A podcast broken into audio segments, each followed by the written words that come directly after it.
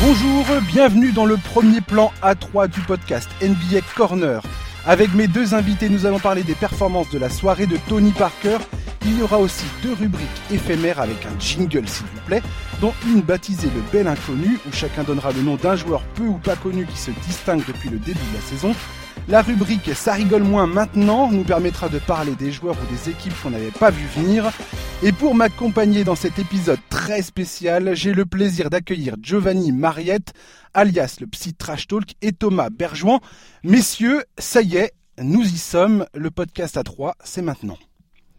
Salut Josh, salut à tous. Merci pour l'invitation. C'est déjà la troisième fois que je fais ce podcast. C'est clair. Je suis en tête du palmarès, je pense, donc je suis très honoré.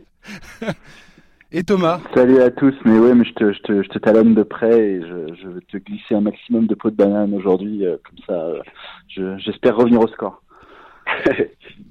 Alors c'est la- c'était un peu la promesse de ce podcast, hein, c'est les, c'est les invités qui reviennent et on est, on est content de vous, ré- de, de vous accueillir à nouveau par, parmi nous. Mais merci. Eh ben, c'est un plaisir. Et, euh, Ravi d'être là. Ouais. Euh, Thomas, je voulais rappeler vite fait qu'aujourd'hui c'est un grand jour pour toi parce que tu as ton livre d'or de la, du, enfin, de la saison de 2018-2019, c'est ça? Ouais, c'est ça, qui sort aujourd'hui même, euh, voilà, dans toutes les bonnes crèmeries. Donc c'est le, c'est le classique euh, livre d'or euh, qui est fait chez Solar Edition en partenariat avec l'équipe désormais, et ben on retrouve à l'in- à l'intérieur tout ce qui a fait la saison 2019. Donc évidemment la Coupe du Monde, euh, le titre NBA, la saison NBA, euh, mais aussi la Jeep Elite, euh, l'Euroleague, euh, les féminines, euh, et, enfin bref, il y a tout le tout tout ce qui m'a vraiment semblé euh, intéressant dans dans cette saison et, et qu'on aimerait redécouvrir dans euh, 10-15 ans quand on, quand on reprendra le bouquin qui était sur la bibliothèque. Voilà. Et tu nous fais une préface avec Kevin Meyer, c'est quand même la classe. Oui, carrément, c'est surtout lui la classe, mais ouais, Bah ouais. Il est fan de, Et, il est euh, fan de NBA, ce mec-là. Et ben, il est, c'est marrant, c'est un, c'est un late bloomer euh, fan. C'est un mec Ouais. qui a découvert euh, le basket euh, récemment, mais par contre qui, euh, qui est tombé dedans euh, vraiment, euh, vraiment à fond, euh, ce qui est une belle preuve de bon goût. Et euh, il adore et, et c'est, ce qu'il raconte, c'est qu'il il aime se, il se détend en- en- entre ses entraînements, en, en prenant des shoots, euh, en dunkant, parce que lui, il a le physique pour, donc c'est, c'est bien. Enfin voilà, mais ouais, ouais, c'est, c'est un vrai fan maintenant. Il suit, euh, il suit vraiment. Ok, donc une bonne idée de cadeau de Noël, messieurs, dames, euh, qui nous écoutez, euh, le livre d'or de Thomas Bergeon qui sort aujourd'hui en librairie. Voilà, 14 novembre. Euh, messieurs, on va parler tout de suite des performances de la soirée, ce que vous avez, ce que vous avez retenu des, des performances de la nuit.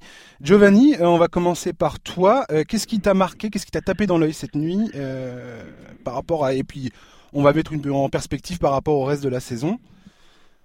Euh, bah, c'est parfait parce que le timing est bon. Je viens à peine d'envoyer l'article sur Trash Talk. Oh. Je vais, je vais parler des Rockets. Ah ouais. Ouais, je vais parler des Rockets parce que bah, quand on parle des Rockets, hein, on en parle souvent à base de punchline et de critiques euh, au niveau de leur jeu d'attaque qui tourne beaucoup autour de James Harden, euh, d'une grosse, grosse, grosse euh, production de tirs. Mais les Rockets que j'ai vus cette nuit, moi, c'est des Rockets euh, différents de ce qu'on a pu voir depuis le début de la saison, Mhm. dans le sens où donc ils jouaient à domicile contre les Clippers. C'est pas la première équipe venue au passage. Ouais. Euh, ils les ont limités à 93 points. Donc euh, 93 points, c'est le, le plus petit total de, de la saison pour les Clippers. Mhm. Euh, et donc en fait, moi, ce qui m'a plu euh, cette nuit euh, chez les Rockets, c'est euh, l'intensité euh, défensive qu'ils ont mis et qui était absolument pas euh, présente depuis le début de la saison. Ah non, c'est C'est clair. une ouais. équipe. Ouais, c'est une équipe qui est un petit peu euh, schizophrène au niveau de la défense parce que on en dit ce qu'on en veut, mais il y a deux ans, euh, c'est beaucoup à partir de là en fait qu'ils ont bâti leur parcours en playoff, contrairement à ce que les gens pensent. L'année dernière, ils ont un petit peu euh, perdu ce, ce feeling-là, et je pense que si les Rockets défendent comme ils savent le faire, notamment avec PJ Tucker, avec euh, Westbrook qui est capable de défendre dans l'intensité, Harden qui est capable de faire le minimum, Capella aussi. C'est une équipe qui va être beaucoup plus dangereuse que, que ce qu'on peut croire. Mhm. Et euh, on en a eu un bel aperçu cette nuit, notamment Capella qui prend 20 rebonds euh, pour le troisième match consécutif, Mhm. donc qui est en train de monter en puissance parce que le début de saison c'était vraiment pas ça dans l'attitude, euh, les bras baissés, la tête baissée, enfin il n'y était pas du tout. Il faisait un peu le dur mais pas de la bonne façon. Euh, là il s'est vraiment reconcentré sur ce qu'il savait faire en attaque, euh, c'est-à-dire des pick and roll et puis il va faire des choses très simples. suivent les tirs de ces deux acolytes là, les rebonds longs et compagnie. Mhm. Et à l'arrivée, bah, c'est pratiquement du 100% au tir à chaque fois. C'est 20 rebonds, c'est une grosse défense et puis c'est une grosse victoire surtout. Quoi. toi, il t'enthousiasme les Rockets, Thomas? Tu t'en, penses quoi des Rockets? Parce que c'est vrai que défensivement, c'est très, très, très difficile. Ils sont 18e de la ligue pour le moment en termes d'efficacité défensive, euh, il me semble. Euh, donc c'est pas top. Euh, on va dire que c'est loin des standards des équipes qui jouent le titre. Qu'est-ce que tu en penses, toi, des Rockets pour le moment? Moi, je retiendrai toujours que sur le, on va dire sur la période dynastique des Warriors, je laisse de côté euh, les playoffs de l'année dernière parce qu'en raison des blessures en finale, etc. On, on c'est plus tout à fait la même équipe, mais les Rockets, pour moi, c'est l'équipe qui a fait le plus trembler, euh, qui a fait le plus trembler les Warriors, quoi. Notamment par rapport à ce que tu disais, euh, Giovanni, sur les sur euh, leur intensité défensive. Alors là, c'est le début de la saison régulière. Euh, on sait très bien que le juge de paix pour les Warriors euh, se jouera euh, l'année prochaine au printemps. Donc, bon, qui, qui se mettent tout doucement en, en, route, ça ne m'étonne pas. Donc, je me, je ne me, comment dire, le fait qu'ils soient pas encore au point de façon consistante défensivement sur sur une dizaine de matchs, c'est pas grave. C'est sûr que ils ont déjà prouvé en playoff, ce qui est autrement plus significatif pour moi, qu'ils étaient capables d'être une très très bonne équipe défensive. Euh, et d'ailleurs, contre les Warriors, c'est pas en défense hein, qu'ils perdent ces deux années-là où ils les accrochent vraiment, c'est euh, plutôt en attaque avec des bon, on va pas rouvrir le, dossier, mais les, pourcentages au tir de leurs meilleurs joueurs qui sont vraiment euh, trop bas pour espérer quoi que ce soit. Mais défensivement, je suis d'accord, euh, c'est une formation de top niveau quand ils ont quand, euh, quand ils ont décidé de, l'être. Ouais, j'ai hâte de voir effectivement ce que les Rockets vont faire. Comme tu dis, c'est un peu tôt pour juger du niveau général de la défense des, des Rockets. Moi, je trouve qu'ils perdent au change euh, entre Westbrook et Chris Paul. Chris Paul, c'est quand même un des meilleurs, enfin qu'on l'aime ou qu'on l'aime pas, c'est quand même un des meilleurs défenseurs de, de la ligue. Enfin, dans, sa carrière, ça a toujours été un excellent défenseur. Ce qui n'est pas forcément le cas de Westbrook. Euh, quand Westbrook est sur le terrain, pour l'instant, le ratio euh, point point inscrit et point encaissé est, négatif de peu hein mm. mais quelle surprise ouais non mais c'était le cas déjà au Thunder l'an dernier donc Westbrook pour moi, ce que, ce je trouve hallucinant, c'est que ce mec-là dispose de toutes les clés en main pour être un excellent défenseur. Physiquement, c'est un monstre.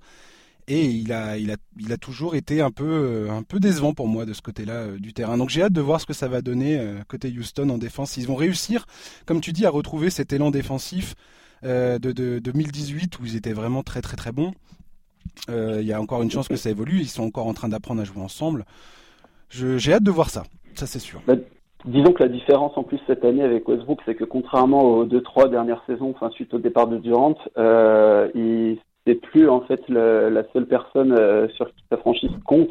Euh, il peut se permettre entre guillemets de reposer en attaque euh, et de faire. Enfin, il peut très bien, par exemple, faire un match complet sans prendre un seul tir. Westbrook, ça va pas fondamentalement changer le jeu de Houston. Donc pour la première fois, il a vraiment la possibilité de bah, d'axer sa manière d'aider son équipe d'une manière différente que sur le shoot en fait, tout simplement. Mmh. Donc c'est clair que la défense, ça fait partie des choses qui doit qui doit améliorer et son adresse au tir. Parce que pour l'instant, Westbrook, il a, toujours le même problème, c'est-à-dire qu'il il, bah, il met pas ses tirs à trois points, ce qui dans le système de jeu de Houston est quand même un problème parce que euh, il y a déjà, enfin les, premiers euh, les premiers retours par rapport euh, au match de Houston, c'est que les défenses bah, s'éloignent de Westbrook pour, pour, venir doubler les, les, joueurs, notamment Harden, pour bloquer ses, ses pénétrations et ainsi de suite. Bah. Et c'est un problème ça. Bah pour le coup après c'est plutôt euh, encourageant parce que bah, exemple typique cette nuit euh, les Rockets ils font peut-être euh, leur match le plus abouti de la saison.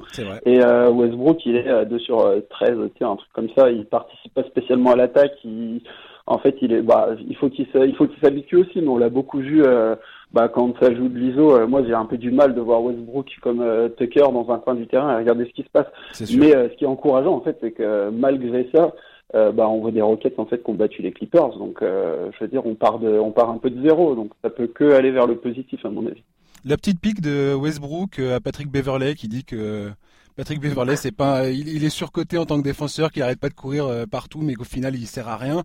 Thomas, t'en as pensé quoi de cette réflexion gratos de bah, Russell bah, Sachant que c'est complètement faux, il hein, faut le savoir. Hein.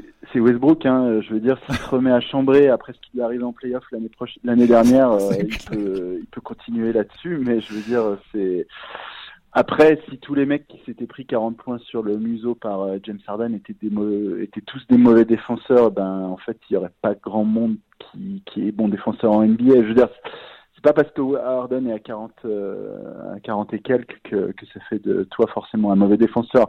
Après, euh, Westbrook, voilà, c'est, comment dire, il est dans son registre, quoi. Simplement, mmh. on aurait pu penser que la série de playoffs contre les Blazers, et là je t'offre une transition quand même sur un plateau.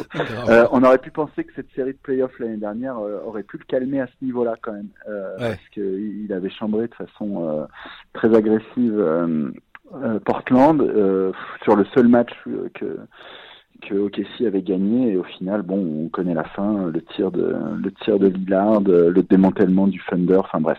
Et mais bon apparemment il, c'est pas dit qu'il change. D'ailleurs, à tous les niveaux, on attend que vraiment qu'il change Westbrook. Euh, Là encore, euh, rendez-vous au printemps, on, verra bien. C'est ça, Moi, je pense. Après, juste avant de passer sur euh, les Blazers, juste à la décharge de Russell Westbrook, parce que je sais que ce qu'il faut savoir quand même, c'est que c'est pas forcément le joueur préféré de Thomas, donc on aura du mal à avoir du positif comme tu en parles. Mais juste, euh, tu, parlais tout à l'heure d'une euh, d'une petite pique gratuite. Euh, Beverly, il a quand même manqué de lui péter le genou deux fois, donc c'est clair. On va dire qu'il y a un petit antécédent entre les ah, deux, bah, donc on peut le comprendre aussi quoi. Il y a une grosse histoire personnelle entre ces deux joueurs. Effectivement, c'est en playoff 2013, il me semble, où Patrick Beverley qui qui jouait à Houston lui rentre dans le genou alors que le Thunder sortait de, enfin, la saison d'avant, ils avaient fait les finales NBA. En 2013 ils avaient des grosses, grosses, grosses ambitions. Et euh, c'était dans les premiers matchs de la série contre Houston au premier tour. Il lui tape dans le genou et c'était. Euh, c'est vrai que c'est le début de la fin pour le Thunder. C'est vrai, c'est vrai. Ouais, et puis c'est surtout que ça a freiné Russell Westbrook pendant deux ans euh, où il n'a pas arrêté de se faire opérer du ménisque et ainsi de suite. Enfin, c'était très pénible pour Westbrook de revenir de cette blessure. Donc voilà, Donc, petit tacle pour Beverley, mais on comprend un peu pourquoi. Ouais. Et je tiens à souligner que James Harden était à 0 sur 6 avec 4 balles perdues quand il était défendu par Patrick Beverley hier soir. Donc, euh, donc voilà ce que disaient les chiffres d'ESPN Stat Info euh, par rapport à ce duel. Bref, Thomas, tu voulais nous parler donc des Portland Trail Blazers. Eh ben oui, euh, finaliste à l'Ouest euh, l'année dernière, euh, extension de contrat signée par McCollum Lillard cet été, et puis voilà, ce, ce, ce, tout le monde se rappelle cette action de Lillard. Donc, au terme des playoffs l'année dernière, on se dit que on voyait les Blazers très beaux. Euh, je suis pas le seul, je pense d'ailleurs. Et là, bah là c'est la douche euh, glacée, quoi. C'est vraiment euh, un début de saison euh, horrible. Je sais pas si vous avez vu le dernier match contre les Kings, c'était catastrophique. Ouais, hier soir, ils ont perdu contre Toronto. C'est pas honteux. Toronto est très bon, mais vraiment, clairement, pour l'instant, cette équipe est, est cassée. Alors, bon, ils ont perdu ils ont perdu du monde, euh, Nurkic est toujours blessé, euh, donc euh, c'est compliqué. Malgré tout, euh, jusqu'à présent, euh, Damien Lillard surnageait, il, il gardait un petit peu son équipe la tête, enfin bref, prenait quelques respirations de, temps en temps. Hier, il a sombré. Il est en dessous de la barre des 10 points pour la première fois depuis 2016, je crois. euh, alors que bon, jusque-là, ses stats, ses stats étaient extraordinaires. Par contre, on a McCullum qui a 40% au tir, 20% à 3 points en novembre. Euh, Hassan Whiteside, moi, j'étais assez... Euh, positif à propos de son arrivée. Euh, bon, il fait des stats, euh, mais par contre la défense intérieure de Portland, elle est vraiment, euh, elle est vraiment inexistante. Alors effectivement, là, on voit qu'il y a un problème de personnel, mais c'est quand même, c'est quand même un effondrement spectaculaire par rapport à, au printemps dernier, quoi, des bons playoffs. Et là, pour l'instant. Euh, je sais pas du tout. Il faudra regarder à la fin de la saison, mais un, un finaliste de conférence comme ça à l'Ouest qui peut-être se qualifiera pas pour les playoffs euh, alors qu'en gros il garde ses deux grosses stars, ce serait quand même euh, peut-être. Euh, faudra regarder à la fin de la saison si ça continue à, on va dire, sur ce, sur ce rythme-là, mmh. si, si, on n'est pas sur un effondrement un peu historique ou vraiment hyper spectaculaire. Quoi. Donc, donc voilà, je trouve ça euh, vraiment euh, remarquable. Quoi. Bah, Portland, pour moi, ces, ces dernières années, c'était un peu les Spurs. C'est-à-dire que c'est, tu pariais contre eux à tes risques et périls. Quoi. tu pouvais vite passer pour, pour un clown à la fin de l'année parce que tu avais dit ah, les Blazers, ça, ça ira pas loin. Et puis finalement, les mecs, ils étaient toujours dans le top 4 euh, de la conférence Ouest. Et là, c'est clair que la greffe avec Hassan Whiteside, ça a pas l'air de prendre. La blessure de Zach Collins coûte cher, j'ai l'impression quand mmh. même. Ouais, c'est vrai. j'aurais pas cru, mais les départs de Maurice Arclès et Alfari Caminou, qui étaient dans la continuité de ce que de ce qu'était en train de construire Portland ces dernières années. Et Myers Leonard, et, Myers Fury, euh, et Evan Turner. Il y a quand même euh, beaucoup, il y a quand même eu beaucoup de départs et euh, et on sent que bah ça ça prend pas bien quoi. Mm-hmm. Giovanni, c'est quoi ton opinion sur le Portland actuellement? Je suis un petit peu partagé. Euh, je suis pas trop trop d'accord en fait quand vous parlez de l'année dernière. Je dis pas qu'il méritait pas d'être en finale de conférence, attention, hein, mais euh, pour moi c'était plus qu'une euh, qu'une progression un peu longiligne. L'année dernière c'était plus pour moi une espèce de un peu de, de belle histoire, de love story avec euh, évidemment l'assassinat du Thunder et puis derrière une grosse série face aux Nuggets qui était fatigué. Mais j'ai pas l'impression, enfin moi j'ai jamais cru en fait, sans dire que je les mettais pas en playoff, hein, j'ai dû les mettre sixième ou septième dans ma preview, mhm. mais euh, j'ai, enfin j'ai pas l'impression qu'ils pouvaient, euh, qu'ils pouvaient faire mieux que l'année dernière. J'ai l'impression vraiment qu'on est arrivé à un espèce de palier, euh, parce qu'évidemment ils gardent leur de leur de stars, mais comme je viens de le dire, ils ont perdu énormément de euh, de, de bons joueurs, de bons role players. Ils ont perdu, bah, même si Whiteside est arrivé, euh, ils ont perdu Nurkic sur blessure, Canter depuis est arrivé mais est reparti. Euh, moi, j'ai des gros soucis cette année, surtout avec euh, avec Ty Stotts en fait. L'année dernière, il a réussi, pas forcément quelque chose dans le jeu, mais plus psychologiquement, à vraiment à, pousser cette équipe à son maximum malgré les blessures, malgré. Euh, franchement, ils n'ont pas de chance importante toute l'année. Ils ont des blessures, enfin même depuis 15 ans. Et il a réussi vraiment à, aller au bout du truc avec cette équipe. Et cette année, c'est c'est bizarre. On voit, on voit Lillard qui baisse vachement les bras, qui, qui, est moins, qui a moins cet, état d'esprit de guerrier en fait euh, qu'on lui connaissait. Il y a l'intégration aussi de Anthony Simons, euh, donc qui est sophomore, qui est super fort, mais du coup qui a beaucoup de minutes quand il est sur le terrain avec CJ McCollum. On a l'impression que en fait euh, le mec il a 15 ans de bouteille et c'est lui qui a tous les ballons, mmh. alors que ça reste quand même un sophomore. Et enfin je trouve qu'il est quand même un peu trop responsabilisé. Whiteside franchement, euh, pour moi, c'est un immense euh, débile.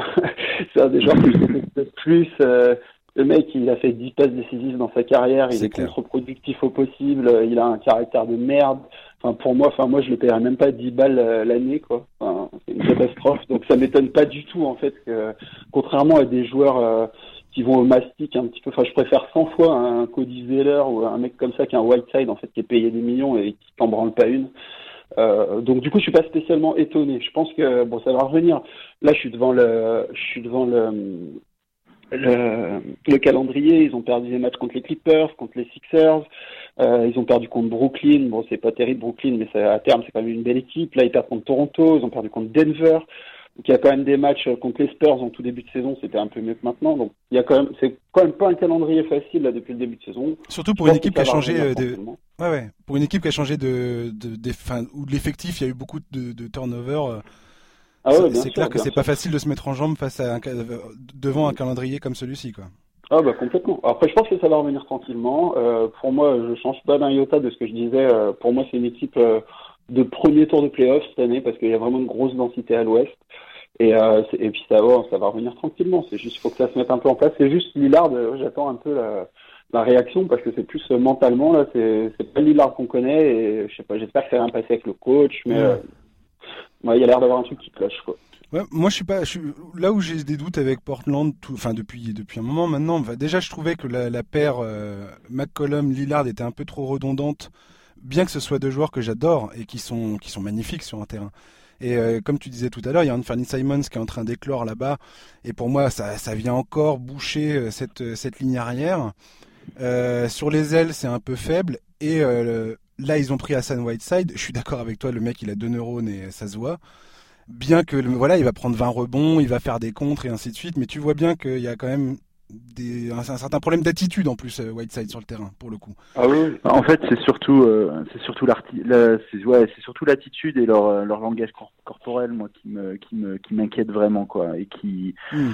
on se rend compte qu'effectivement, en ayant perdu tous les, tous les guerriers, des joueurs un peu intermédiaires, ça, bah, ça se reconstruit pas du jour au lendemain, en fait.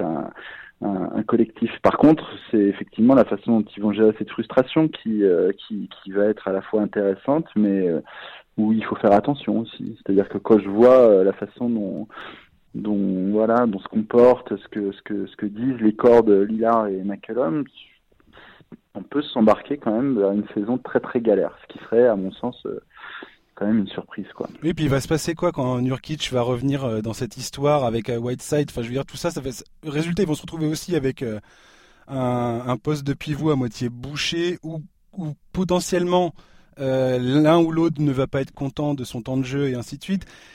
C'est pas c'est pas simple pour moi l'histoire de l'histoire de Portland alors qu'il est quoi.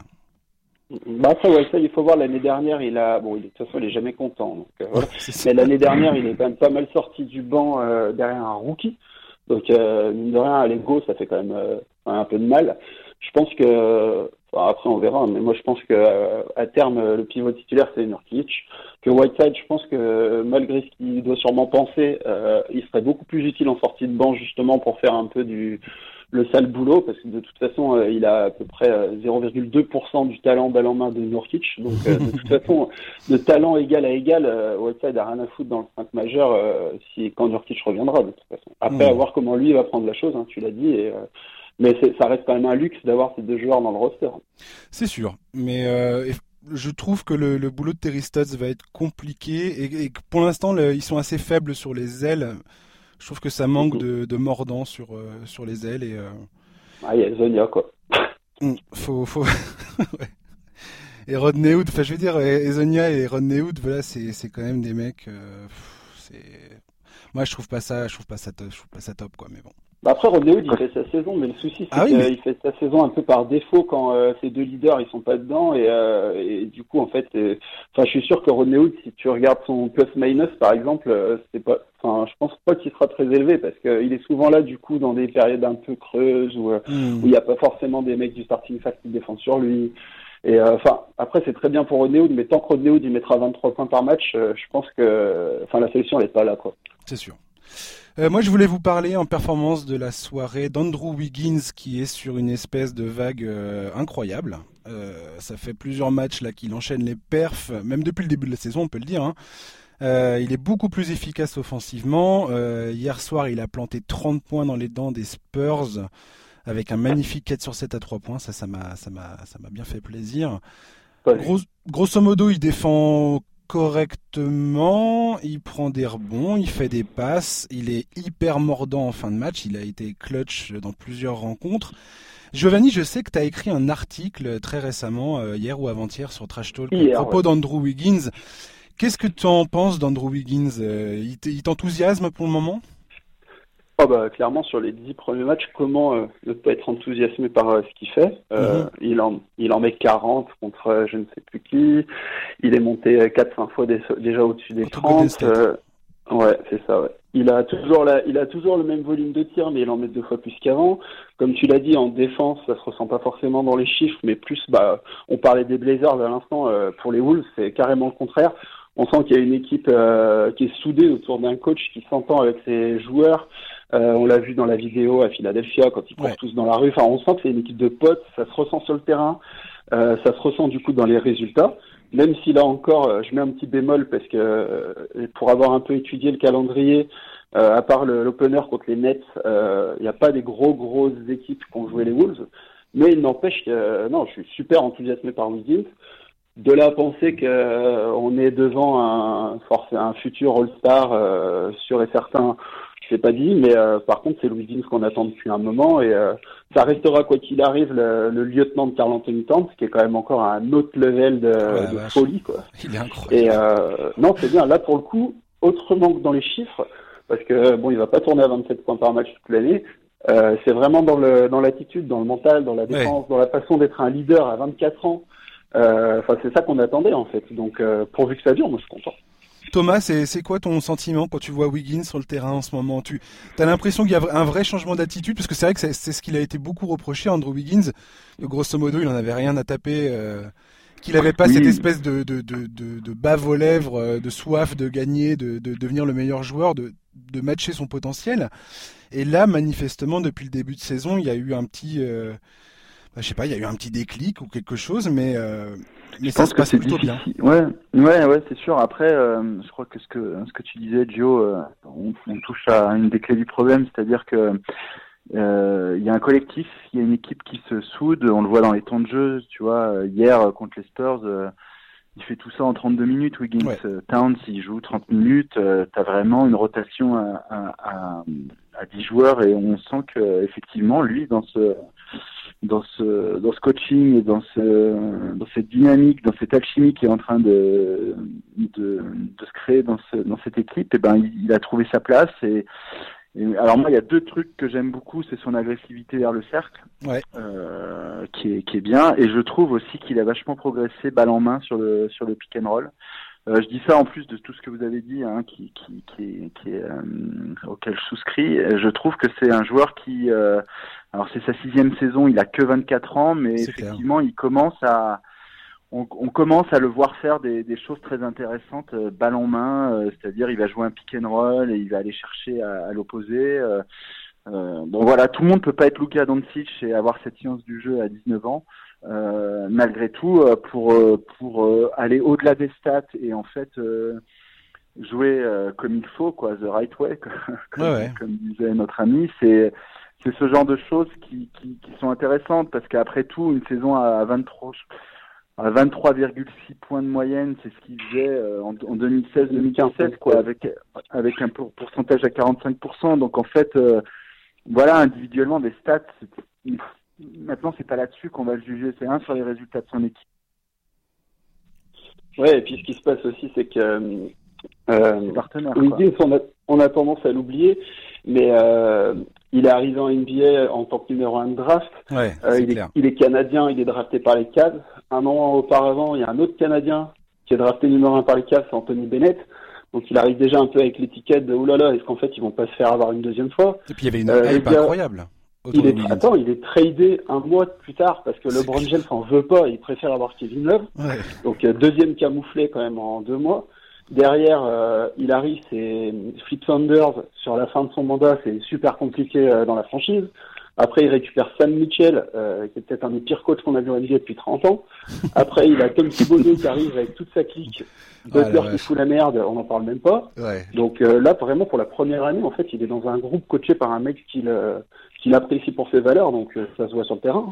Ouais, et puis comme vous dites, il y a un effectif qui a été nettoyé, qui est construit maintenant clairement autour de Wiggins et de Towns. Le, le club a manifestement décidé d'investir, enfin ils ont ils ont investi puisqu'ils ont filé les contrats euh, et de construire autour d'eux, ce qui ce qui est une bonne chose pour eux, c'est-à-dire que ça aide la confiance.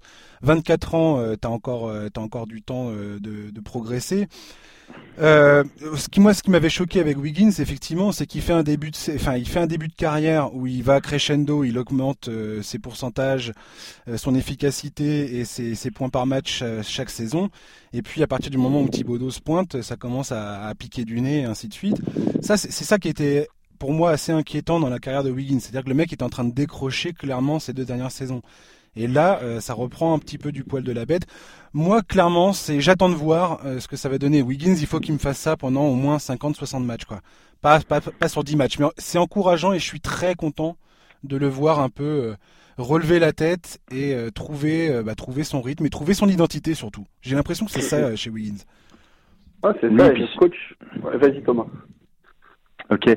Non, euh, surtout, ben après le, le, le, baptême du feu, c'est en playoff. Hein. Euh, c'est intéressant d'être un bon joueur de saison régulière, mais euh, après, je, moi, je, suis quand même encore un petit peu. J'attends de le voir monter encore ses pourcentages au tir, quoi. Clairement. Parce que parce que voilà, dans le basket moderne, un ailier extérieur dominant, si, il faut qu'il soit plus consistant, plus consistant, meilleur pourcentage.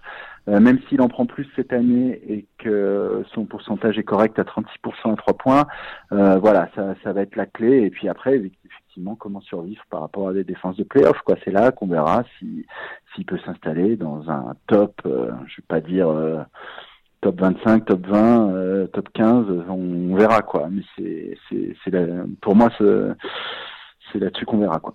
Ouais, moi, je, change de franchise alors. Comment ça? Ah, bah, Vous n'allez pas me dire quand même qu'on attend Wiggins en playoff cette année, quand même, l'année prochaine. C'est peut-être pas. Enfin, j'ai pas l'impression que c'est le, c'est ce qui va se passer à court terme. ah bah moi, j'ai pas l'impression que les Wolves iront. Enfin, vu comment euh, la conférence Ouest se profile, ça serait très, enfin, ça serait un exploit que les Wolves atteignent les playoffs. Clairement. Pour moi, ah je serais extrêmement surpris. Ah bah, c'est clair. On lui souhaite, C'est ce qu'on lui souhaite, comme dirait l'autre. C'est clair, mais pour moi, tu peux pas être. Enfin voilà, les All-Stars qui jouent pas en playoff. Euh, voilà quoi. Voilà ce que j'en pense. on est d'accord. Mais après, pour les Wolves et pour ce qui est de Towns et Wiggins, ils sont assez jeunes pour euh, pour qu'on soit patient euh, les concernant. Et ah et pour le moment, j'ai enfin d'abord qu'ils arrivent à construire une identité en tant qu'équipe et à construire autour de, de, ces deux joueurs. Comme dit Giovanni, là, il y a un coach et il y a il y a une volonté de bien faire. On verra ce que ça donnera. Euh, pour l'instant, ils sont encore jeunes. Je m'inquiète pas trop, trop pour eux. Euh, si ça va dans cette direction-là, c'est plutôt encourageant. Mais effectivement, les playoffs, c'est là où tu c'est là où es jugé après en termes de performance. Euh, on va passer à, notre première rubrique éphémère, la première fois qu'on parle de tout ça, le bel inconnu jingle, et on en parle tout de suite. à tout de suite.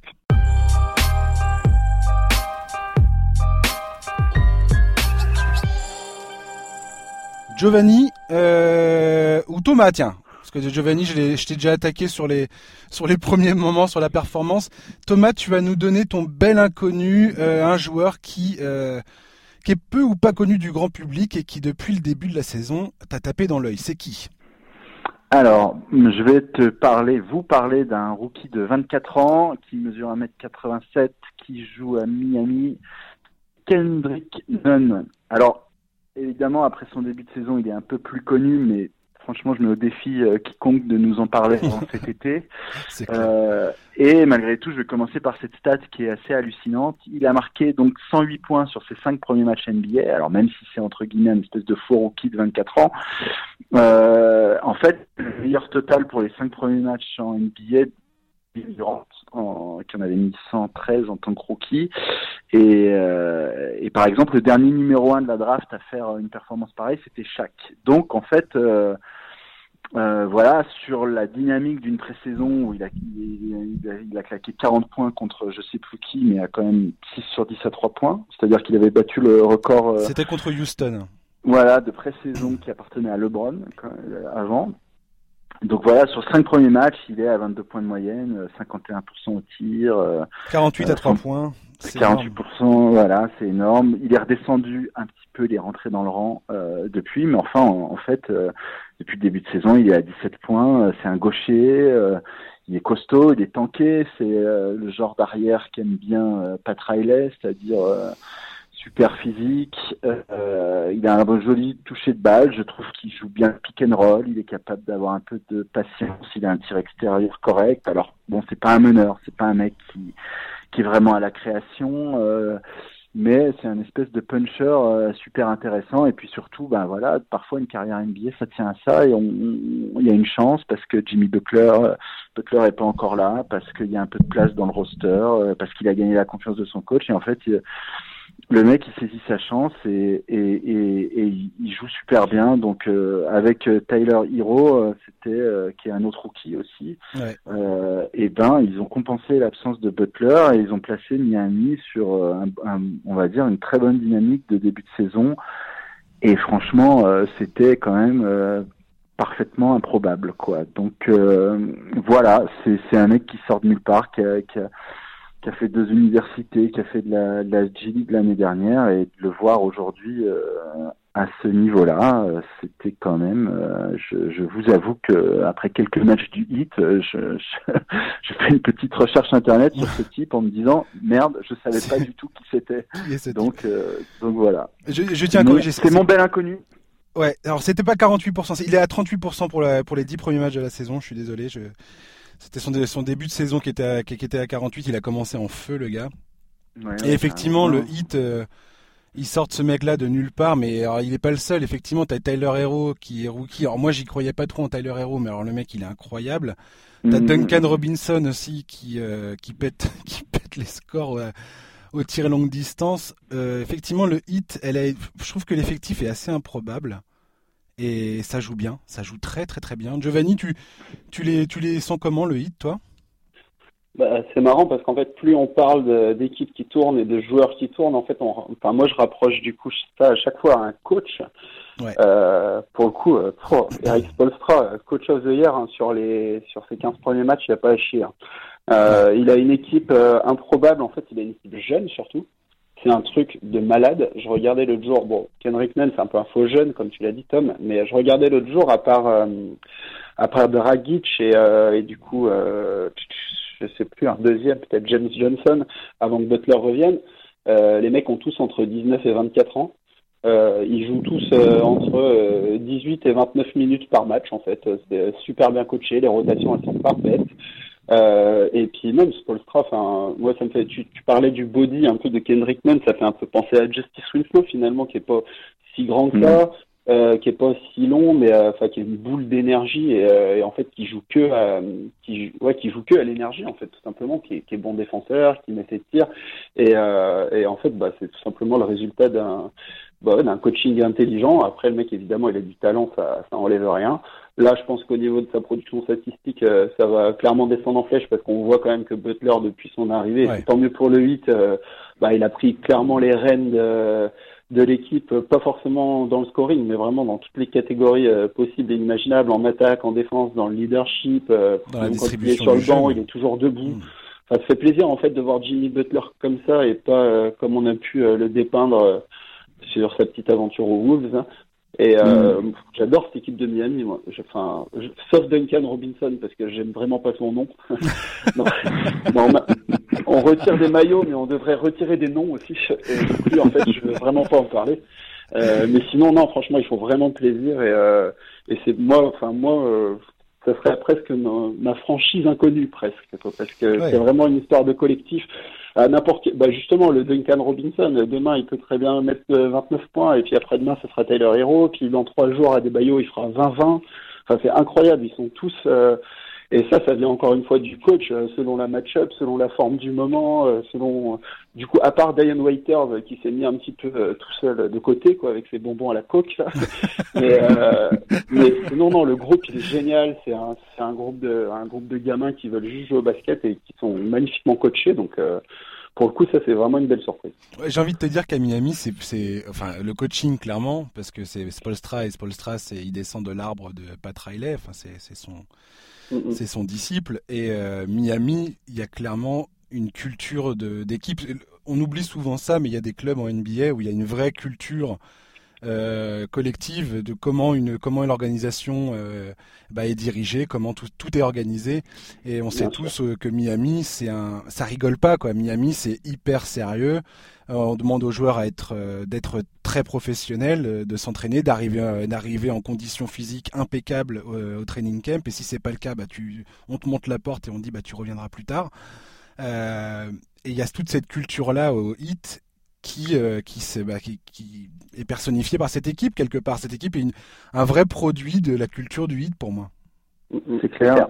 Euh, c'est LeBron qui disait que ces quatre saisons à Miami avaient été pour lui euh, comme quatre saisons à l'université, mais en fait ça rejoint tout à fait ce que tu dis, c'est-à-dire que c'est ce qu'on appelle aux États-Unis un programme quoi, avec une identité, une façon de faire et et Spolstra est un très bon coach et cette équipe nous rappelle que le talent c'est bien et l'intensité et ben c'est aussi bien. C'est-à-dire que finalement des mecs euh, qui sont pas les plus talentueux du monde, hein, euh, Kendrick Nunn, c'est pas pas un mec qui a de l'or dans les doigts, mais par contre euh, avec des temps de jeu limités, des mecs qui se donnent, des mecs qui sont intenses et qui qui qui, se battent, qui défendent dur, qui se donnent beaucoup, ce qui est pas toujours le cas hein, en NBA.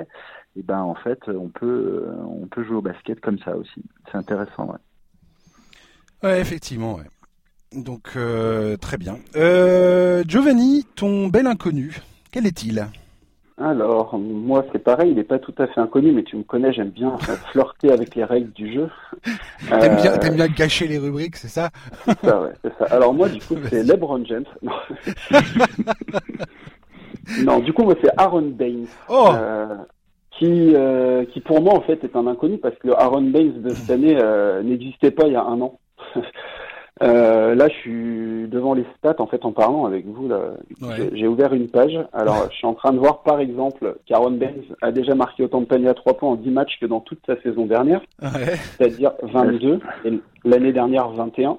Sur toute sa carrière NBA jusqu'à il y a deux ans, il en avait mis 4. Donc clairement, après, il suit évidemment l'évolution euh, du jeu qui fait que les grands shootent de plus en plus. Euh, mais moi, ce qui me plaît, c'est qu'en fait, euh, quand vous voyez Aaron Baines shooter, on a envie de dire non, non, non, non, non. Parce qu'en fait, fait, il shoot à une main en tombant par terre un peu. Fait, il a une gestuelle dégueulasse. T'as l'impression qu'il joue aux fléchettes, les gars. Ah ouais, bah contre l'équipe de France, euh, l'équipe de France s'en rappelle cet été, hein, du, jeteur de fléchettes. Oh, ça va. il me semble que ça nous a pas empêché d'aller chercher une médaille, donc ça va. non, mais sur le coup, euh, je l'avais bien mauvaise quand même. Tu m'étonnes. Mais il a, il a changé, bah clairement, il est à 3 points, il vise le triple 17 là et, euh, et ça fait bingo. Il a, il a 50% de réussite. L'année dernière, il tournait, je sais pas, à 5 ou 6 points de moyenne. Là, il a 16 points de moyenne. Euh, enfin, on connaissait le Aaron Baines euh, dur au mal, euh, qui, qui met des petits coups vicieux, qui apporte un peu de hustle, qui crie quand, quand il obtient la faute, vraiment qui amène cette espèce d'intensité et de d'envie de se battre, mais du, enfin, de la bonne manière. Quoi. C'est pas Zaza Pachulia non plus, hein. c'est, c'est pas Boguts non plus. Aaron Baines, ça reste un joueur plutôt propre quand même, malgré malgré ce qu'on pense.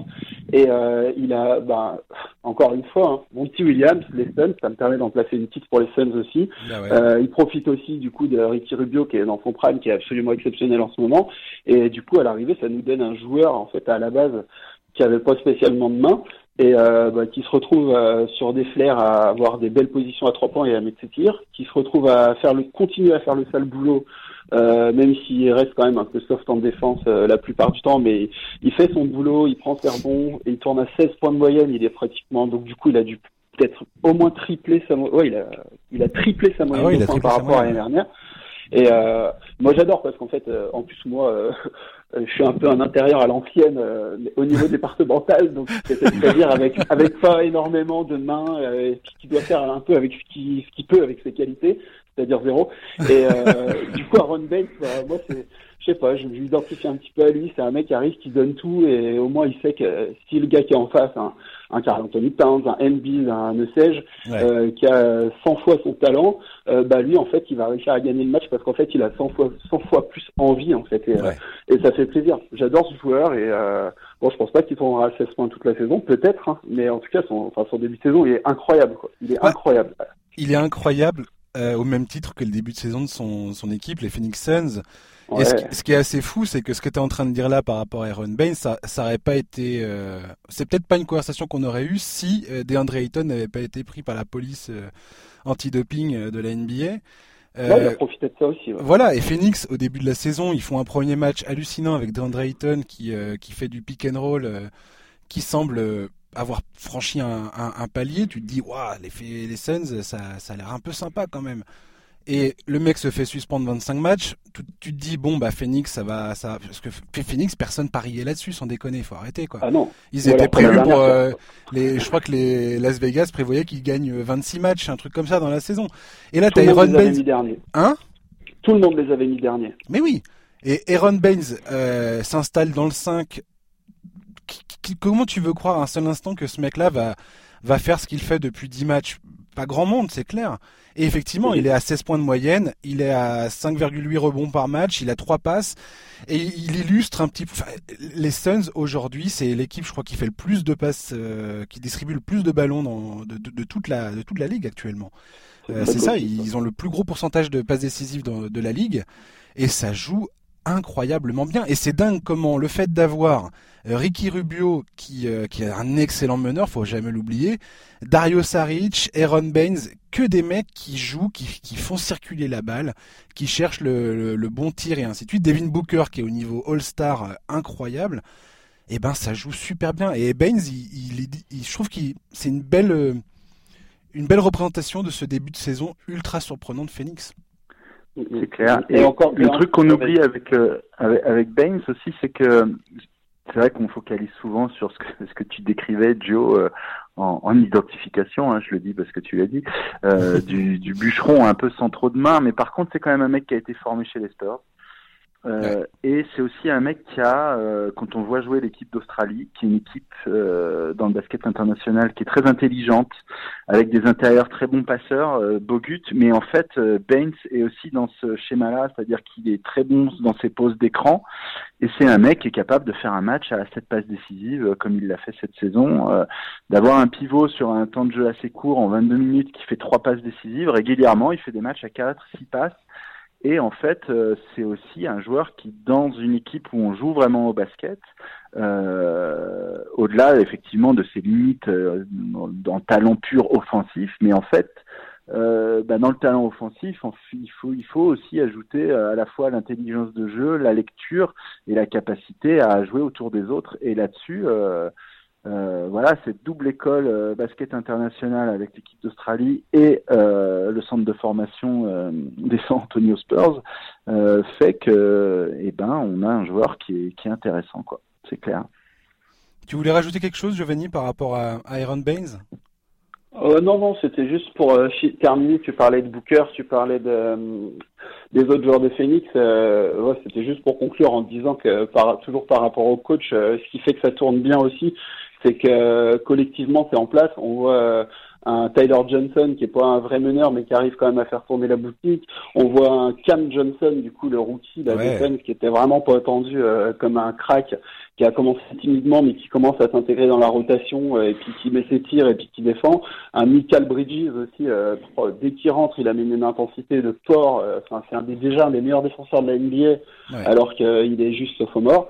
Et ouais, ça revient à ce qu'on disait tout à l'heure, quoi. T'as des mecs intelligents et qui sont bien coachés, bah, à l'arrivée, bah, c'est pas étonnant, même si c'est les Suns, de les voir euh, tout en haut du classement, quoi.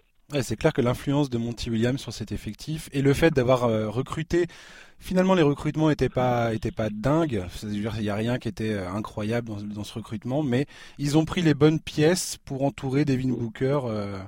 Ah, très intelligent. Et ceux qui étaient là. Et puis alors Kelly Oubre Jr. les amis. C'est un de mes coups de cœur de ce début de saison. Le mec, il est incroyable, sans déconner. Incroyable. Une intensité. Euh, moi, je suis euh, estomaqué par ses performances depuis le début de saison. Il recule devant, enfin, il recule devant personne. Il plante ses tirs, il fait les bonnes passes. Il a, il a. moi, je suis vraiment étonné. Euh, typiquement le genre de joueur encore qui peut être sublimé par un beau collectif comme ça. Exactement. on voit l'année dernière au C'est compliqué quoi. Euh, là, on voit quand le mec est cadré, euh, bah, clairement, euh, le gars il défend, il attaque, il a du cul et basket, il est athlétique. Hmm. En plus, il a l'air marrant et tout, donc tu vois qu'il a bossé. tu vois qu'il a bossé pendant l'intersaison, le gars. Clairement, il ah c'est un mec qui bosse sur son jeu. Hein. Sur son style et sur son jeu. moi, mon bel inconnu, faut qu'on avance parce qu'on est, on est, on est déjà bientôt à, aux 50 minutes, les amis. Euh, petit petit rappel euh, timing. euh, mon bel inconnu, c'est Chris Boucher. Chris Boucher, c'est qui? C'est un joueur des Toronto Raptors. Euh, peut-être, enfin très certainement, peu de monde ont entendu parler de lui, si ce n'est pour l'espèce de contre absolument ravageur qu'il a collé à Montrezarel. Euh, mardi dernier dans la rencontre entre les Raptors et les Clippers. Il a aussi pas mal distribué des claques dans l'autre match face aux à Los Angeles face aux Lakers. Euh, moi, j'ai été halluciné par ce joueur. J'étais content de le voir sur le terrain. Alors, c'est qui Chris Boucher? C'est un mec qui vient de G League. L'an dernier, il a été élu MVP et meilleur défenseur de la G League. Et il faut savoir que ce mec-là, il est double champion en titre. Il, faisait partie de l'équipe des Warriors sur un two-way contract. Euh, donc, il était avec l'équipe de G League des Warriors et l'équipe normale donc euh, en 2018. Donc il a gagné le titre euh, par défaut avec euh, les Warriors, même s'il n'a pas, pas joué pratiquement. Et il était l'an dernier avec les Raptors. Et là, à la faveur de la blessure d'Ibaka et de, et Kyle Lowry, ainsi de suite, enfin, Nick Nurse a dû aller piocher dans le fond de son banc pour trouver des mecs capables de jouer. Et les deux matchs à Los Angeles de Chris Boucher m'ont enthousiasmé plus que je ne le voudrais. et je suis très content. Et il faut savoir pour la petite histoire que ce mec-là euh, vient un peu de, bah, de, de loin, c'est-à-dire qu'il était SDF, entre ses 16 ans et ses 18 ans, il a été à l'université à Oregon University. Il s'est blessé juste avant la draft, donc résultat, il n'a pas été drafté. rupture des, des ligaments du genou. Et voilà, et je trouve que c'est une magnifique histoire. Le mec qui s'est arraché pour, euh, bah pour en arriver là aujourd'hui. Et, et, et, je trouve ça d'autant plus fort de faire deux matchs énormes face aux Los Angeles Lakers et Clippers. Avec, euh, avec euh, deux belles performances et l'envie sur le terrain. Si vous regardez ces deux matchs-là pour Toronto, d'ailleurs c'est deux excellents matchs de Toronto, et eh ben ce mec-là, tu le vois sur le terrain et il se donne à 100%. Tu parlais de ça tout à l'heure de Giovanni avec Aaron Baines qui a envie, on voit qu'il a envie sur le terrain. Et ben Chris Boucher, et ben il a envie et voilà, je voulais juste parler, faire un big up à ce mec-là parce que il m'a tapé dans l'œil. Voilà. Très bon choix. Je sais pas si vous avez vu euh, ce qu'il faisait. Et ils ont un autre gars, Terence Davis, qui pareil, pas drafté euh, euh, en juin dernier. C'est un petit meneur numéro 0 Toronto Raptors et qui pareil fait des matchs ces derniers temps là parce qu'il y a des blessures et le gars il nulle part. Et pour moi ça montre que Toronto ils savent aller aller choper ces, des, des joueurs comme ça un peu de nulle part, mais qui ont du potentiel. Ah bah, et franchement, très très bon oeil. Masai Ujiri, encore une fois, amen. Euh, bravo quoi. C'est l'exemple typique Fred Van Vliet. Euh, il y a Davis, il y a Boucher, il y a aussi le petit Thomas, l'espèce de petit sniper rouquin. Là, Exactement. il, y a, trois semaines, personne ne les connaissait. Et, euh, enfin, on se rappelle, il y a deux ans de la bench mob de, de, Toronto avec Van Vliet, avec Norman Powell, avec euh, je sais plus trop qui. Enfin, ils avaient un, ils avaient un, une seconde unit, euh, enfin absolument euh, terrifiante.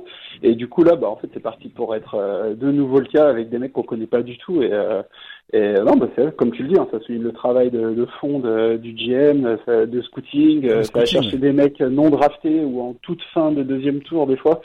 Et à l'arrivée, bah, c'est trop fort en fait parce que ça se fond dans le dans la manière de jouer à Toronto. Toronto, c'est pareil, il commence à y avoir une petite académie de jeu, mine de rien, euh, depuis quelques années là. Et, euh, et, franchement, ça fait plaisir parce que tout le monde les voyait euh, au fond du trou entre guillemets avec le départ de Kawhi. Et faut pas oublier qu'ils étaient peut-être pas champions avant Kawhi, mais avant Kawhi, ils étaient pas dégueulasses non plus. Donc il n'y a pas de raison qu'ils le redeviennent. Ah puis alors là, il pue la confiance Toronto sur le terrain, c'est hallucinant. Parce que je veux dire, quand as Kyle Lowry et Ibaka qui sont sur le flanc euh, tu peux t'attendre à ce que Toronto baisse, euh, baisse d'un cran, tu vois, qui baisse un peu de régime. Euh, quand ils vont claquer, quand ils vont taper les Lakers à domicile, franchement, c'est hallucinant. Et Siakam, mon Dieu, mais ah bah Siakam, ouais.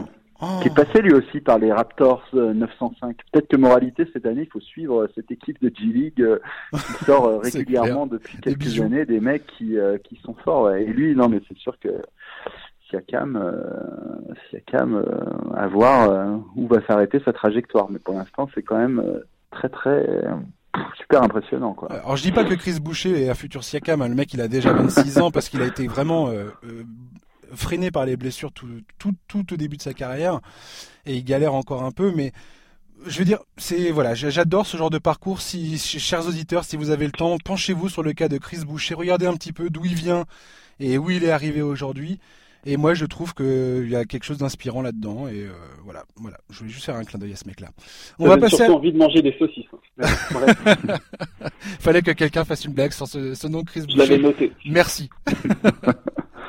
On passe à la rubrique euh, ça rigole moins maintenant sur euh, bah, les équipes qu'on n'attendait pas ou les joueurs qu'on n'attendait pas, les perfs qu'on n'attendait pas et qui bah voilà nous font moins rigoler maintenant parce qu'on s'y attendait pas. Jingle.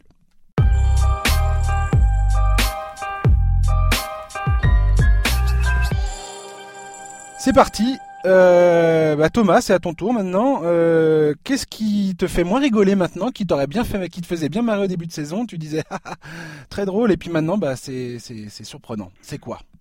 Ah, je sais pas s'il me, faisait rigoler, euh, mais, mais je, je, suis quand même super agréablement surpris par le début de saison des Celtics.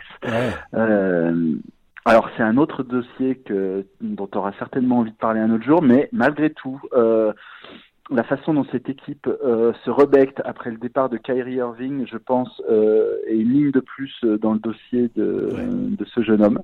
Euh, mais j'en reste, j'en reste là, parce que c'est un autre sujet en soi. Mais malgré tout, c'est un gros sujet. Ouais. Euh, bon, ils perdent aussi à leur Ford, euh, c'est pas un détail. Euh, notamment, euh, vraiment, on avait l'impression que c'était et c'était quand même une des pièces centrales de, de cet effectif, le vieux sage. Enfin bref, tout, hmm. tout, toutes les qualités qu'on lui connaît. Et résultat, bah, ils ont perdu qu'un match. Alors bon, le point négatif évidemment, c'est la blessure à nouveau de Gordon Hayward, qui est fracture, fracture au niveau de, de la main. Donc ça c'est ça c'est emmerdant. Mais franchement, sur ce qu'ont présenté les Celtics depuis le début de la saison, avec quatre mecs entre 19 et 25 points, avec cinq mecs entre 5 et 7 rebonds, trois mecs entre 4 et 5 passes, euh, une super greffe de Kemba Walker qui euh, euh, bon fait ses stats, c'est pas une surprise, mais qui dans l'attitude, ah, dans le leadership, euh, bah, c'est vraiment c'est l'anti Kyrie Irving quoi. Et du coup, on voit la différence d'un mec qui est qui a d'autres qualités, mais qui est intrinsèquement moins fort, mais qui arrive à fédérer autour de lui euh, euh, des mecs qui n'attendaient que ça. On voit Jalen Brown qui ressuscite après une saison catastrophique, Tatum qui, qui poursuit sa progression. voilà, le Grant Williams, le, le, rookie, il est bon. Alors on se retrouve à... Alors voilà, il y a disons que dans l'attitude, on, on, les a vus revenir de moins 19 euh, contre Milwaukee et gagner. Euh, on a vu, euh, c'est ce que je disais, euh, Kemba Walker qui était ravi sur euh, le game winner de Etum sur la tête de RJ Barrett face au Wick, mm, au, mm, mm. Knicks. Il résiste hier soir à 44 points de Bradley Bill. Enfin voilà, il y a plein de, il y a plein de choses qui, qui, qui, qui sont vachement rassurantes et qui, qui confirme le fait que bon déjà Brad Stevens c'est un coach, euh, on en parle depuis le début de l'émission de l'importance des coachs, mais qui, qui a eu du mal à, à gérer euh, Irving l'année dernière, mais qui, qui retrouve euh, ce qui faisait de lui le, le chouchou et peut-être le futur grand coach de, de la NBA. Euh, c'est une équipe qui joue bien, ils perdent peu de ballons, ils font peu de conneries, euh, ils sont remis à défendre. Euh, alors bon, il y a une interrogation. Hein, je, je, je, c'est pas, je suis pas en train de redécouvrir la roue, mais au, au poste de pivot, ils vont souffrir toute la saison. Euh, il y a encore plein de choses à dire, mais voilà, de voir Boston en tête de la conférence Est. De la NBA, hein. Ils sont en tête de, la NBA, aussi. Ah ouais, avec 9 à 9-1 quoi. 9 bah, je dis pas qu'il me faisait rigoler avant. En plus, moi, j'ai, j'ai, pour avoir euh, habité euh, un an euh, près de Boston et avoir vu pratiquement tous leurs matchs, j'ai, en plus, c'est un petit peu mon équipe chouchou en, en, NBA, donc il me faisait pas rigoler, mais j'étais malgré tout un peu inquiet. Et, et là, euh, il, il, déroule un, collectif, et puis ça joue bien, quoi. C'est, c'est beau avoir joué, c'est maîtrisé, c'est solidaire ils sont intenses. Euh, voilà, donc euh, je suis ravi euh, pour les Celtics. Oui, je suis assez d'accord. Effectivement, les, les, départs de Irving et Orford et Baines aussi, pour le coup. Oui, Baines aussi. qui part. Enfin, on pouvait s'attendre à, à, ce qu'il y ait une baisse de régime clairement à Boston. Il fallait intégrer Kemba Walker aussi. Euh, et finalement, là, ils sont en tête de la ligue. C'est, je suis d'accord avec toi, c'est vraiment une grosse surprise, une très belle surprise. Ça démontre effectivement le, les grosses qualités de coaching de Brad Stevens. Et tout à l'heure, tu parlais de l'attitude de Kemba Walker. Il y a un truc qui m'a énormément marqué. Euh, ils en ont parlé récemment sur ESPN justement. C'est le match de Jason Tatum quand il fait 1 sur 18 à Dallas mardi dernier. Et donc il fait un match dégueulasse, hein, euh, typiquement. Et pendant ce match, Kemba Walker arrêtait pas de lui dire vas-y, continue, prends des shoots. Toujours à l'encourager, toujours à le maintenir dans une attitude positive. Et beaucoup disaient justement sur le plateau d'ESPN que euh, ça aurait été Kyrie Irving, il y avait très peu de chances que cela arrive. Et que l'influence de, Kemba euh, pouvait se, ressentir justement là-dessus, euh, en termes de, de, collectif et ainsi de suite. Giovanni, qu'est-ce que tu en dis toi de Boston? Bah déjà, j'en dis que moi, quand je suis à 0 sur 6, on me demande pas de continuer, on me fait sortir et je rentre plus après, donc je suis un peu jaloux. Euh, et sinon, non, je reviens... Ouais, bah, j'aimerais bien. Après, non, bah clairement, euh, on va pas rouvrir le dossier Kairi parce que sinon, euh, on va rater le repas de ce soir aussi. Exactement. Euh, mais Kemba Walker, non, mais Kemba Walker, c'est un trésor. Il a, il, a été élu deux fois, je crois, le, le Citizen ou je sais plus, enfin coéquipier de l'année, le machin là. Enfin, c'est quelqu'un qui, qui a toujours été apprécié partout où il est passé. Euh, enfin, c'est le coéquipier euh, ultime. C'est pas encore le meneur euh, parfait, mais je pense pas que avec tous les créateurs que cette équipe a, je pense pas que ce soit forcément le, le besoin de l'équipe. Et ça a commencé timidement les deux premiers matchs. Il rate tous ses tirs, mais bah faut bien s'il faut bien se mettre dedans aussi.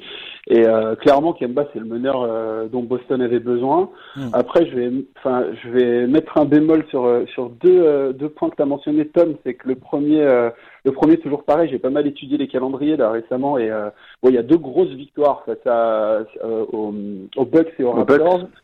Ouais, aux Bucks et aux Raptors. Euh, la seule défaite, c'est les Sixers en opening. Euh, après, le calendrier, c'est quoi Ça reste quand même des matchs euh, assez accessibles pour l'instant, donc on va voir.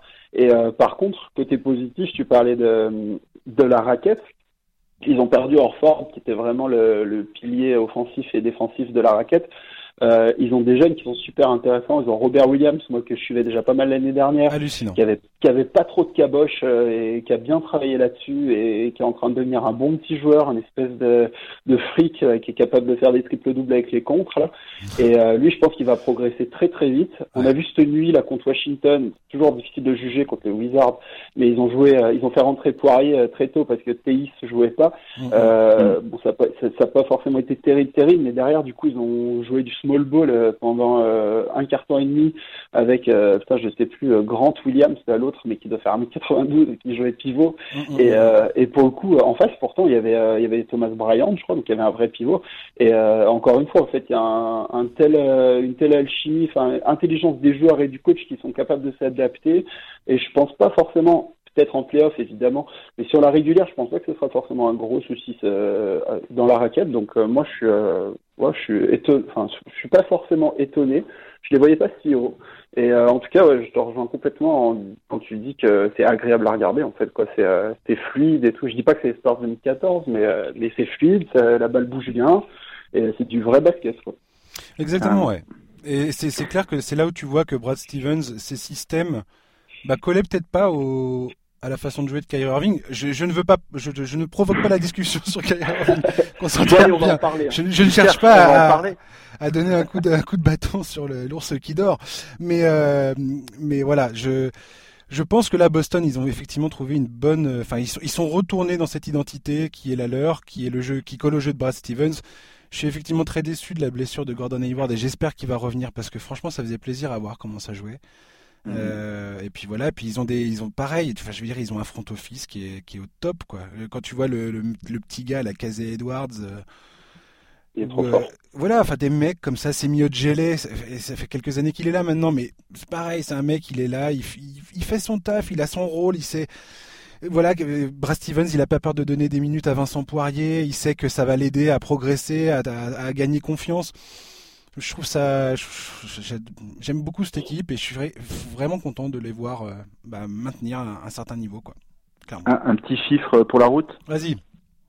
Kemba et Tatum, ils sont à 40% au tir. Donc, euh, donc on peut quand même s'attendre à ce que ça, ça grimpe un peu et, et- et peut-être que ça compensera euh, un calendrier qui, qui effectivement sera plus dur dans, Ouais. dans les semaines à venir. Et en même temps, Kemba, il est à 44% à 3 points et Jason Tatum, il est à 40% à 3 points, ce qui est, euh, Mm, ce qui est magnifique. Et alors, le, moi, le mec qui me met sur le cul, c'est Marcus Smart, quoi. Magnifique joueur. Je, je suis en adoration devant ce joueur, faut le savoir. Il est à 38% à 3 points. Il balance le mec, mais sans se poser de questions, quoi. Il a Ouais, ce côté il défend sur inconscient. six joueurs à la fois, quoi. Il, Hein défend sur six, il défend sur six joueurs à la fois, c'est. Grave. Et, c'est- ce match contre Dallas où le mec il te sert Porzingis, c'était, je sais pas. Moi j'étais, génial. mais j'étais sur le cul sans déconner. Mais il est incroyable, bien sûr. Il est incroyable. Euh, moi, le ça rigole moins maintenant, euh, c'est les Cleveland Cavaliers euh, qui font un début de saison franchement auquel je ne m'attendais pas. On parlait de Phoenix tout à l'heure en disant que euh, on les projetait au fin fond de la, au fin fond du classement. Voilà encore une équipe que je projetais au fin fond du classement. Et ben, force est de constater que euh, bah, Cleveland, ça joue plutôt bien, euh, malgré le changement de, de coach. Euh, malgré le fait qu'il n'y ait pas grand monde de, de, de- bien connu dans cette, dans cette histoire, mais il y, a des, y a des solides vétérans.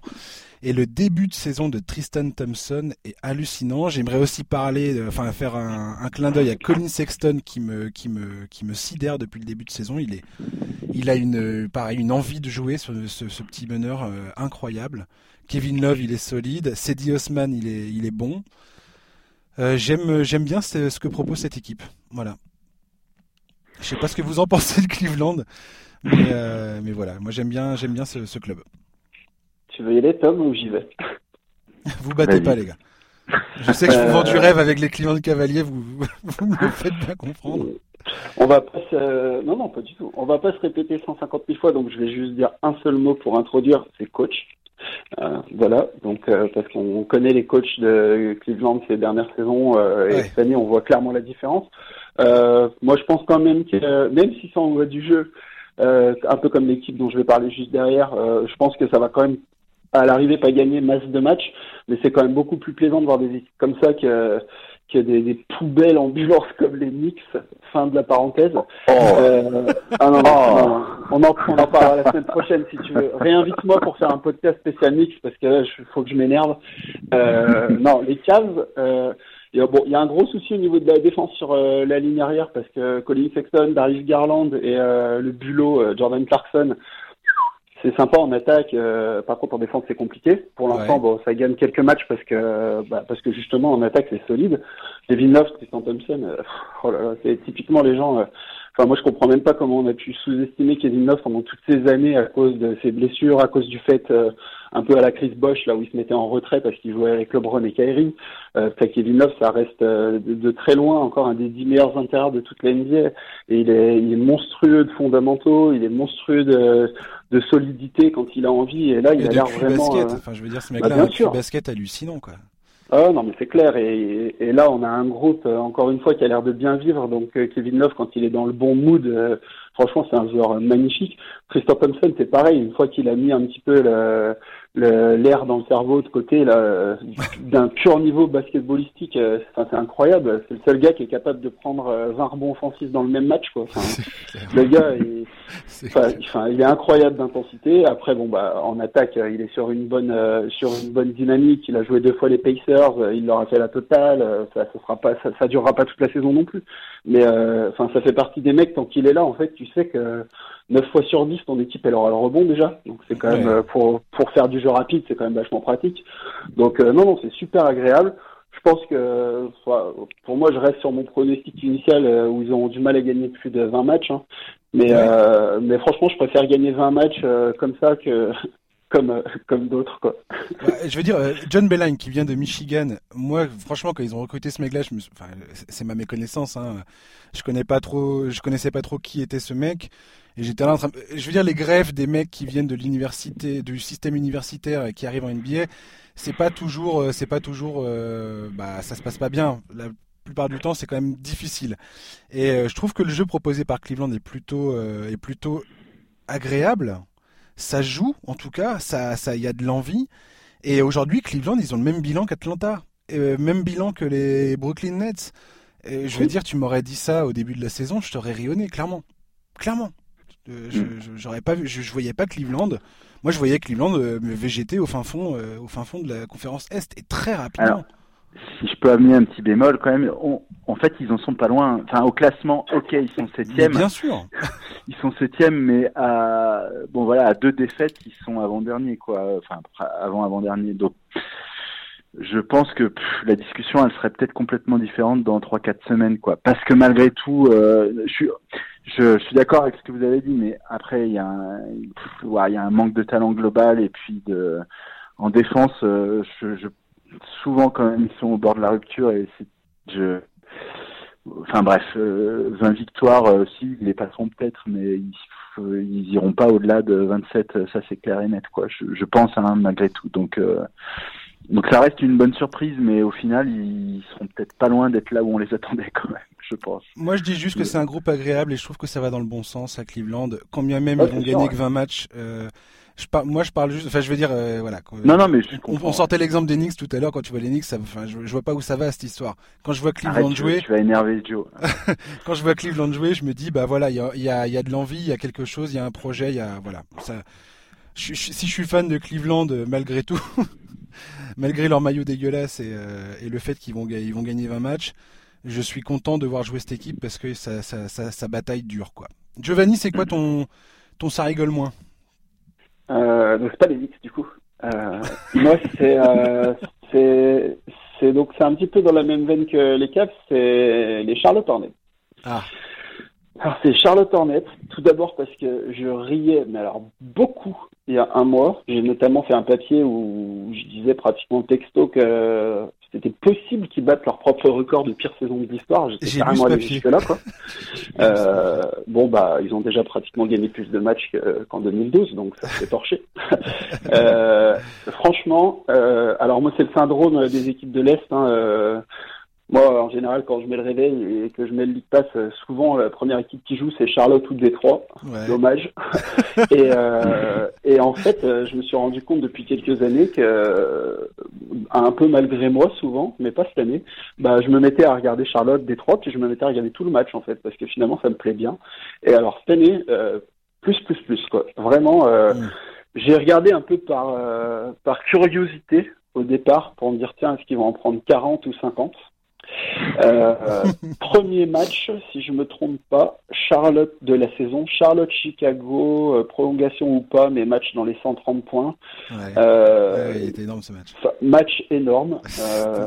Donc du coup, je me suis un peu pris au jeu et je pense que j'ai regardé au moins 7 ou 8 matchs des Hornets. Je suis complètement sadomaso. mais j'adore ce groupe. J'adore ce groupe. Ça. Euh, alors, sans parler du cas de Terry Rozier, euh, qui a fait son premier très gros match hier, qui a égalé son record en carrière avec 33 points, mm-hmm. et euh, bon, qu'on qu'on aime bien critiquer parce qu'en fait, on l'a mis dans une position de franchise player où il n'a pas forcément encore les épaules, et c'est normal, il est jeune, il vient d'arriver, mm-hmm. donc on va lui laisser un peu le temps. Euh, bon, moi j'aime bien Charlotte, j'aime bien l'académie de jeu parce que Borrego, euh, ça vient de Spurs et euh, moi j'adore quand ça, quand la balle bouge. Euh, j'adore les joueurs un peu tâcherons. J'en parlais tout à l'heure de Cody, comme Cody Zeller par exemple, qui ressemble à rien, alors, qui sait pas dribbler. Mais alors par contre le jour où moi je dois aller, je dois aller me battre avec un mec, je vais appeler, je vais appeler Cody, Zeller en fait pour qu'il vienne avec moi parce qu'en fait le mec c'est le lieutenant de rêve en fait. Euh, et en fait, on se rend compte que dans un système, euh, bon après, il y a aussi le fait que début de saison, c'est un peu les orgies offensives, ça défend moins. Mais euh, quand il a le ballon dans les mains, en fait, il est loin d'être maladroit. Euh, donc moi, c'est des joueurs que j'aime bien, des joueurs qui sont peu référencés, mais euh, qui, qui, se donnent sur le terrain. Il y a la découverte aussi de, du petit Devonté Graham euh, qui sortait du banc, bon, qui a été titulaire l'année dernière, mais meilleur marqueur de, de, de l'équipe hein, alors qu'il est. Bah, meilleur marqueur de l'équipe, il tourne à 18 points de moyenne, je crois. Ouais. le mec, il, il a starté un seul match, quoi il fait trop plaisir. Il fait trop plaisir. Euh, il en a un à secouer. Il prend tous ses tirs. Il a un peu le même rôle que Lou Williams euh, aux Clippers, euh, où c'est un peu le leader offensif de l'équipe. Alors ouais, bien vu. Ouais. ouais. moi j'adore ce joueur. Euh, pour l'anecdote, au début, le premier match, en fait, pendant la moitié du match, j'ai cru que c'était Malik Monk parce qu'il se ressemble sans la moustache. Donc, vraiment pour dire que je connaissais pas ce gars. T'as le respect pour Malik Monk. Euh, bah Malik Monk du coup qui était un peu le seul euh, point négatif là parce qu'il avait du mal à mettre le, le, le, la tête à la fenêtre et cette nuit du coup il fait un gros match donc j'espère que ça va le lancer. Il y a, P il y a PG Washington. Leur rookie incroyable. Le premier match, le premier match, il, je crois qu'il a 6 sur 6 à 3 points à la mi-temps. Non mais allô, je, enfin, ouais, je me dis ça va vraiment être super cool quoi. Et, euh, et voilà, Miles Bridges. Voilà. Dans la lignée de celui qui n'est pas son frère à Phoenix, euh, qui, est un two qui est un two-way player, euh, qui défend, qui attaque. Bon, après, c'est un phénomène athlétique, ça on le savait, mais c'est un vrai joueur de basket. Il est génial, euh, Bridges. Oui, il est bon, lui. J'adore, j'adore. Il y a deux, euh, il y a deux jumeaux qui sont trop, enfin ouais, ça me fait rigoler. Voilà, c'est le genre de truc que j'aime bien regarder en fait. Dans le League Pass la nuit, c'est de voir deux jumeaux qui jouent en même temps. Enfin ouais, parce que moi ça me fait marrer. et euh, et puis le dernier, j'ai oublié, ah, Marvin Williams aussi. Marvin Williams, c'est bah, c'est comme disait Zeller, c'est un peu le. Là, on est en train de préparer une petite série euh, teaser de papier sympa sur Trash Talk euh, ouais. pour le mois de décembre et je suis en train de m'occuper des Hornets. Et, euh, Marvin Williams, euh, je suis à deux doigts de le mettre euh, dans le Hall of Fame des Hornets sur les dix dernières années, parce que comme avec Cody Zeller, c'est un gars qu'on qui parle pas, euh, qui prend son petit salaire pour moi qui est, qui est bien justifié, parce qu'en fait, il fait les tâches de l'ombre, il met ses petits points quand il faut, c'est un capitaine respecté dans le groupe et, et, voilà tout ça fait que en fait moi les Hornets c'est pareil que Cleveland hein, ça va gagner 20 matchs 25 matchs allez grand max peut-être même moins que Cleveland. Mais, euh, putain, mais ils font plaisir. sur le terrain. Ah ouais c'est super franchement, ça se donne sur le terrain. On le voit là, sur le premier match qu'ils gagnent contre Chicago. Euh, Enfin, tu, vois à la fin du match, en fait, c'est un peu comme on en parlait avec Toronto tout à l'heure. Ils sont en mission, en fait. Ils sont en mission parce que tout le monde les a mis plus bactères euh, ouais. au début de la saison. Bon, ils vont pas gagner autant de matchs que Toronto, c'est sûr, mais à chaque victoire, c'est euh, presque une guerre de gagner. Et euh, moi, j'aime bien cet état d'esprit, donc je vais continuer à regarder les, les Hornets toutes les nuits. Et Thomas, toi, ton, ton, ton sentiment sur les Hornets? Eh ben, euh, c'est une belle pub pour le match NBA qui se jouera à Paris euh, en 2020. Qu'est-ce qu'il est professionnel. Il y a un match à Paris en 2020 Quoi Je déconne. C'est une blague, ça. Non, euh, ouais, c'est, c'est, c'est. Euh, j'ai été très surpris par, euh, ouais, Devonte Graham qui euh, que j'attendais pas à ce niveau-là, parce que bon, il est meilleur marqueur, mais il a plus de 7 passes aussi, donc euh, c'est quand, c'est quand même intéressant avec un un, comment dire un ratio euh, passe décisive perdu qui est, qui est bon. Euh, c'est bon après je, je partage pas l'enthousiasme. Je, dois avouer que je, je me suis pas beaucoup levé pour les pour les voir jouer. Ça c'est la vérité. Mais euh, malgré tout, euh, voilà, il y a, y a, des choses intéressantes. Euh, Mal Bridges, euh, je, je découvre un peu là et effectivement c'est quand même super intéressant. Après, bon, voilà, c'est saison de transition quoi. Ce qui m'intéresse plus sur ces franchises, c'est c'est ok pour faire quoi, pour aller où euh, et, mm. et qu'est-ce que qu'est-ce qu'on attend de ces saisons quand que Charlotte euh, nous propose vraiment un projet euh, très excitant et un et voilà quelles sont les perspectives pour pour pour cette équipe là je les j'ai j'ai plus de difficultés à me prendre au jeu pour des saisons un peu de transition comme ça sur des équipes où où je, voilà on attend qu'il se passe quelque chose quand même malgré tout après, après euh, vas-y, vas-y, Joe. Non, non, vas-y. Ouais, non, juste, je voulais du coup rebondir sur ce que tu dis. Là, c'est vrai que c'est une saison euh, un peu bâtard entre guillemets. Euh, ils n'ont pas spécialement de pic de draft comme le Thunder peut en avoir, par exemple. Juste, ce qu'il faut savoir, c'est que en fin de saison, on a Biombo euh, de mémoire, Marvin Williams, Cody Zeller et non, pas Batum. Non, Batum, il a encore un an. Biombo, Marvin Williams et Cody Zeller qui sont en fin de contrat, euh, qui prennent pratiquement, euh, qui prennent plus de 50 millions à eux trois. Euh, Batum, encore un an, qui prend combien 24 Non? Il prend 25 cette année et 27 l'an prochain. Voilà, donc là il y a beaucoup beaucoup de pognon qui sera disponible l'été prochain et, et dans un an. Donc euh, moi je pense que le fait que justement cette équipe elle, euh, elle démontre un peu à tout le monde qu'elle est capable de jouer au basket et qu'il y a des jeunes comme Bridges, comme Graham, comme Washington, comme même Dwayne Bacon, on en a pas parlé, euh, qui sont, même Malik Monk, pourquoi pas, qui sont capables d'être des très bons role players. Je dis pas que ça va ramener des Kevin Durant ou compagnie, mais je pense que à, aller à moyen terme, d'ici 4-5 ans, c'est une équipe qui peut devenir vraiment vraiment intéressante. Donc je pense qu'il faut pas complètement laisser tomber euh, ce genre de saison qui servent à rien entre guillemets parce que ça, finalement ça sert toujours à quelque chose. Ah non mais t'as raison, carrément. On verra bien effectivement Charlotte euh, dans le temps ce que ça donnera. Ils, ont fait beaucoup d'erreurs euh, dans les drafts ces dernières années. Et ils ont eu, là, ils ont eu quelques coups, quelques coups sympas. Miles Bridges, c'est vraiment un très très bon pic. Malik Monk, je crois que c'était un peu un problème parce qu'ils l'ont pris avant pas mal de mecs qui étaient pas, qui étaient pas mauvais. bref, on verra bien. Euh, on va terminer ce, podcast, ça y est, c'est bientôt la fin. Euh, on voulait parler euh, tous ensemble de Tony Parker qui a vu son maillot retiré par les San Antonio Spurs. Giovanni, je sais que toi les Spurs c'est un club cher à ton cœur. Je vais te laisser entamer cette, cette rubrique Tony Parker. On va voir si c'est possible de parler en pleurant. Oh. Euh, ah bah ce qu'il faut savoir c'est que moi je c'est Spurs Family depuis une vingtaine d'années et c'est surtout Tony Tony Parker Family quoi parce que sans Tony Parker je serais pas en train de vous parler. Euh, que dire? Euh, Alors, je ne sais pas si c'est objectif. Euh, de toute façon, la, la, carrière de Tony, on la connaît tous. On va pas revenir 100 ans dessus. Je vais parler un peu de ce qui s'est passé avant-hier. Mmh. Euh, donc, je ne sais pas si c'est vraiment très, très objectif. Ça fait quelques cérémonies de retrait de maillot que je vis en direct. C'est toujours très particulier, même quand on n'est pas forcément fan de la franchise. Je me rappelle de celle de Chris Bosch l'année dernière qui était magnifique. juste, en fait, là, j'ai l'impression que j'ai eu l'impression d'être d'être à table avec tous mes meilleurs potes. Ouais. Mes meilleurs potes depuis 15-20 ans que j'ai jamais vu.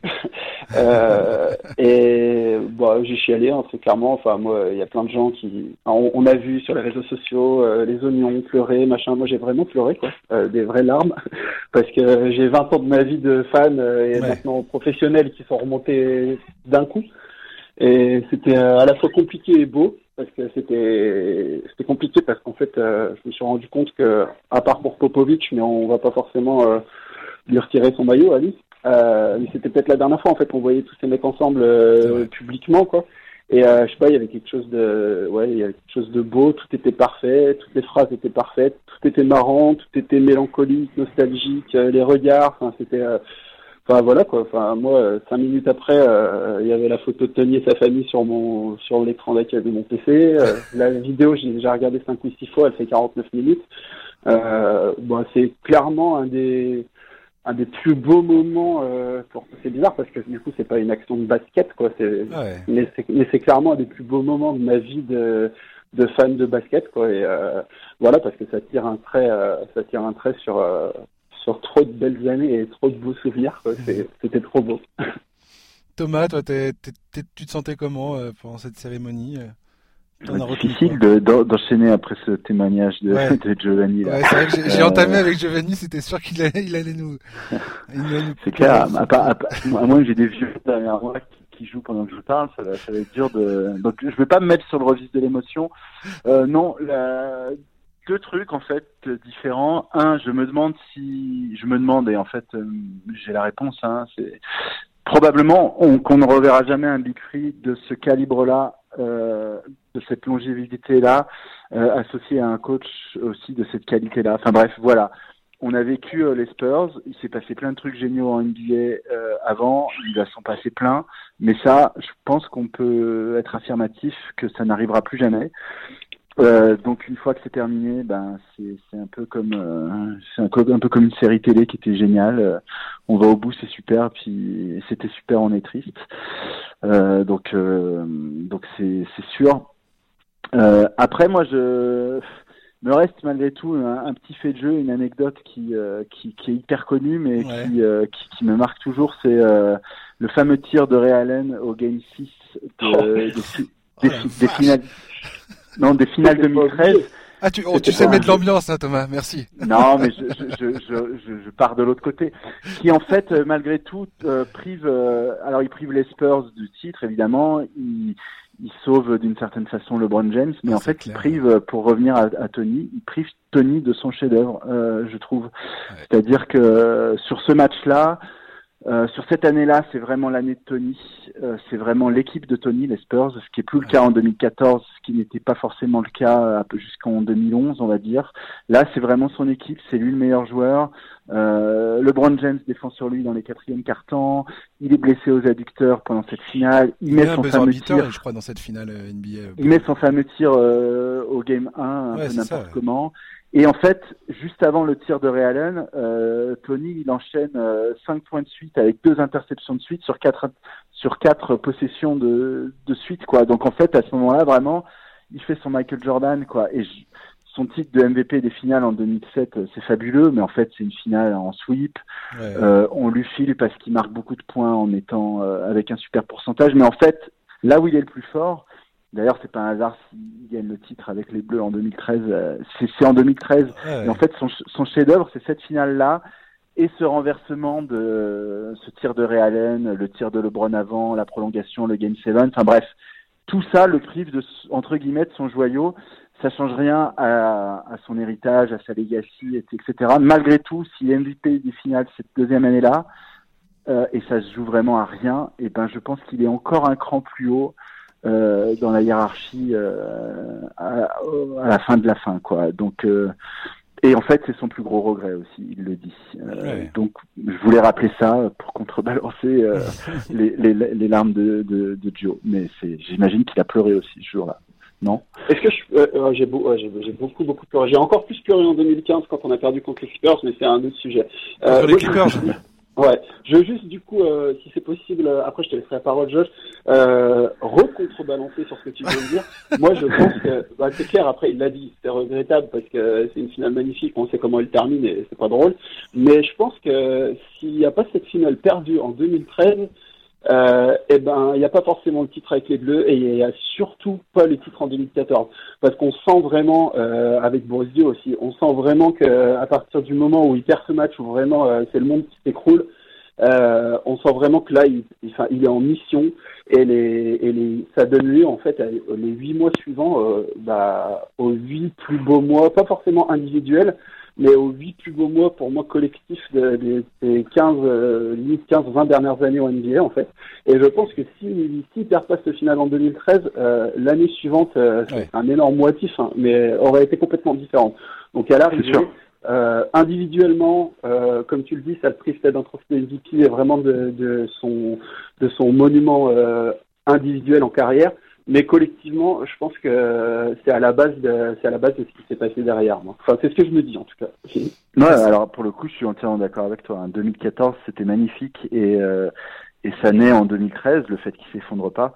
Après, euh, voilà, pour Parker, euh, niveau individuel, c'est c'est rude quoi, 2013.